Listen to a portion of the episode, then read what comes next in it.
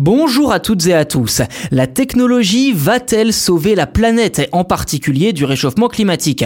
Voilà une grande question que, étonnamment, nous n'avons encore jamais posée dans ce podcast.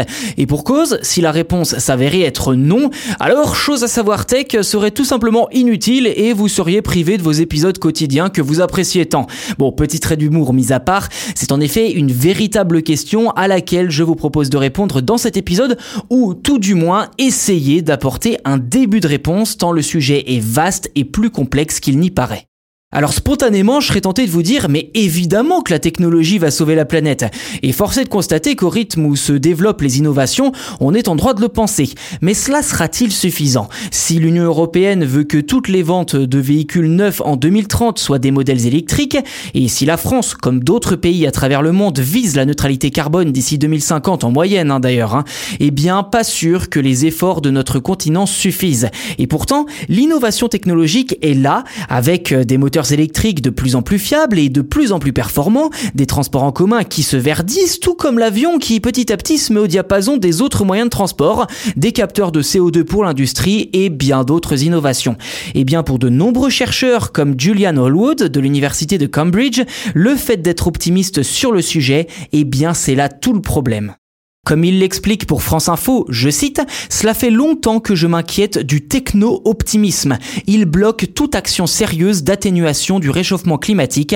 La technologie ne résoudra pas le changement climatique parce qu'elle ne peut pas être déployée à l'échelle suffisante dans le temps. Fin de citation. Pour Hallwood comme pour d'autres, le facteur clé sera le temps. En d'autres termes, aura-t-on suffisamment de temps pour développer les technologies adéquates pour produire de l'énergie verte, pour déployer des capteurs de CO2, pour réduire nos déchets et booster le recyclage Eh bien, par ailleurs, Hallwood explique que pour réussir, il faudrait des projets d'envergure mondiale. Sur le cas du captage de CO2, l'expert Jean-Marc Jankowski précise, je cite, que si nous voulions reprendre dans l'air la totalité de nos émissions de CO2, il faudrait y consacrer toute la production d'électricité mondiale et que celle-ci soit décarbonée. Voilà rapidement illustré ce point sur la généralisation des technologies qui mériterait son propre épisode. J'en ai bien conscience, mais il reste encore pas mal de points à explorer, vous allez voir. Par ailleurs, il faut bien avouer que notre consommation d'électricité, toujours de plus en plus importante, n'arrange pas les choses. L'équation est simple, si la demande d'électricité est forte, alors il faut en produire plus. Et les chiffres le montrent bien, les énergies fossiles ainsi que le nucléaire produisent beaucoup plus d'électricité que les énergies renouvelables intermittentes comme l'éolien ou le solaire malheureusement. Sur ce point, nombreuses sont les ONG et les associations de protection de l'environnement à inciter à la sobriété énergétique. Moins d'électricité demandée égale moins d'électricité à produire et donc moins de gaz à effet de serre rejeté dans l'atmosphère, tout simplement.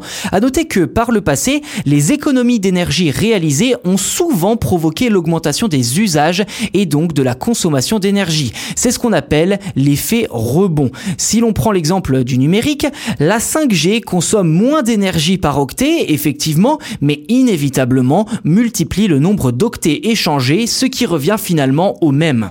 Le sujet est en effet très vaste et je pourrais continuer encore longtemps. Ceci dit, une tendance se dégage clairement. Oui, la technologie est une arme redoutable pour sauver la planète, mais encore faut-il que notre comportement soit adapté en termes de consommation. À noter que de nombreux chercheurs rappellent qu'atteindre la neutralité carbone en 2050 ne servira pas à grand chose si le climat s'est déjà réchauffé de 2 degrés d'ici là.